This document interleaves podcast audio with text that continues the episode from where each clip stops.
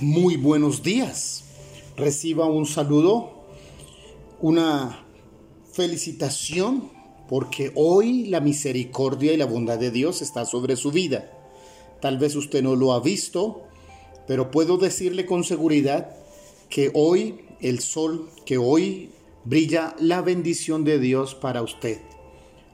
Llegamos a un salmo muy interesante en este tiempo de devocional, el Salmo 119 este salmo es el más extenso de todos los salmos y también el capítulo más amplio de toda la Biblia. Es interesante.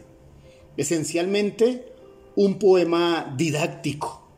Este salmo adopta la forma de un testimonio personal, aunque el poema contiene alusiones a la persecución y muestra ciertas características de lamento, su principal propósito es de glorificar la Torah, ley o enseñanza de Dios.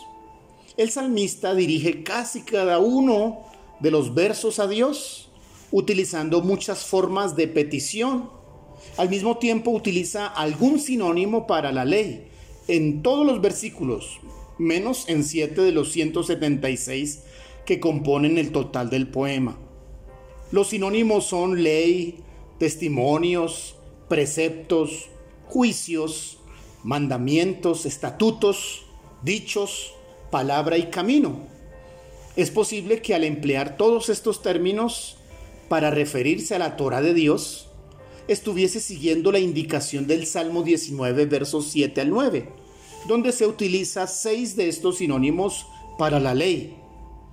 El estilo acróstico se halla muy bien desarrollado en este salmo empleando las 22 letras del alfabeto hebreo. Cada estrofa está compuesta de ocho líneas que empiezan con la letra característica de aquella estrofa. Con este tipo de composición queda demostrada la intensa devoción del salmista por las enseñanzas de Dios en su ley. ¿Cuánto ama usted la ley de Dios? ¿Cuán importante es para usted la Biblia?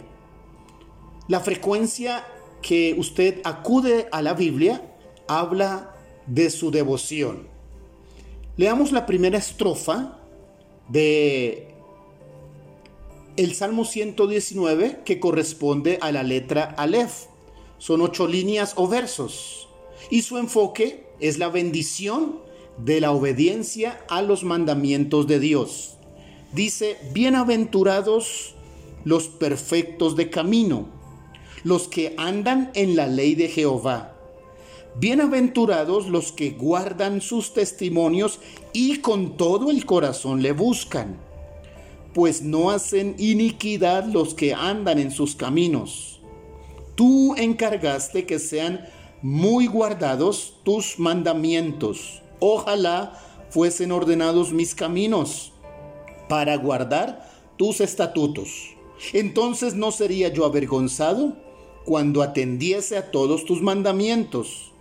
Te alabaré con rectitud de corazón cuando aprendiere tus justos juicios. Tus estatutos guardaré, no me dejes eternamente. La primera estrofa habla de la bienaventuranza. ¿Quiénes son llamados bienaventurados, dichosos, felices?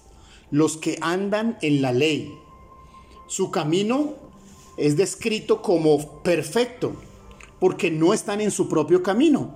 Han escogido el camino de Dios. Esto es interesante. La Biblia no es más que el camino de Dios. La Biblia no es menos que el plan de Dios. Guardar los testimonios no es poner la Biblia en una bonita repisa o comprarle una caja valiosa para que allí esté. Guardarlo es entender lo que ella dice y dedicarse a ponerla en práctica. Salga de su pensamiento religioso y vuélvase un hacedor de la palabra de Dios.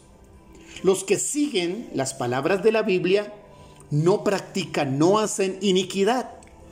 Así que son motivados de alejarse del pecado mis caminos torcidos se enderezan al cumplir las palabras de Dios.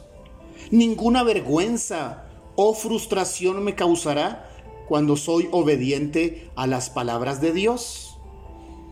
Así que dice el salmista, y también lo digo yo, decido guardar los mandamientos de Dios en mi corazón.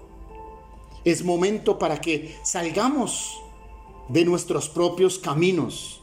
Es momento de dejar nuestras propias decisiones y caminar los caminos de Dios que están señalizados en la Biblia.